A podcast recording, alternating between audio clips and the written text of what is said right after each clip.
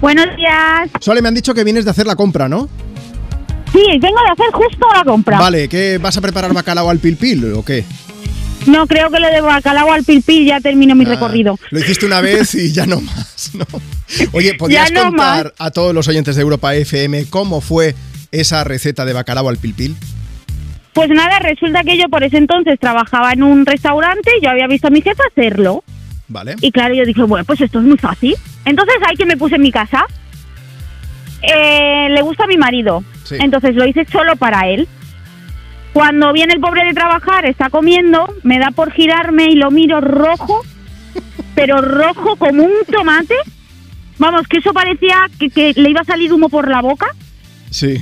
Y cuando le pregunto, bueno, ¿y qué tal? ¿Cómo está? ¿Está bueno? Y el pobrecito con un hilo de oro me dice, ¿cuántas guindillas le has echado? Pues le ¿Cuántas? había echado tres.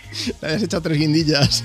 Y además, Tres guindillas para dos trozos de bacalao. Solo Eso para él. picaba, bueno, Sole, pobrecito. desde ese momento tu marido tiene una persona o, o le echa, si le echa algo de comer al perro antes, empieza a preocuparte, por si acaso, ¿no? No, gracias a Dios se lo come todo, pero el pobre en ese momento ya tuvo que dejar medio plato porque sí que era verdad que le iba a dar algo, ¿eh? En tu casa ya nadie compra guindilla, ¿verdad? Por lo que pueda pasar. Ni, digo. ni hacemos bacalao. Oye, Sole, pues No, mu- no. muchas gracias. Eh, Todos tenemos ti. errores en la cocina, ya te digo yo que eso le puede pasar a cualquiera. Eh, que Sí. te mandamos un beso gigante para ti, para tu familia, para tu marido y que gracias por escucharme pones. Hasta A luego. ti, muchas gracias. Buen día, adiós. Hay una cosa importante.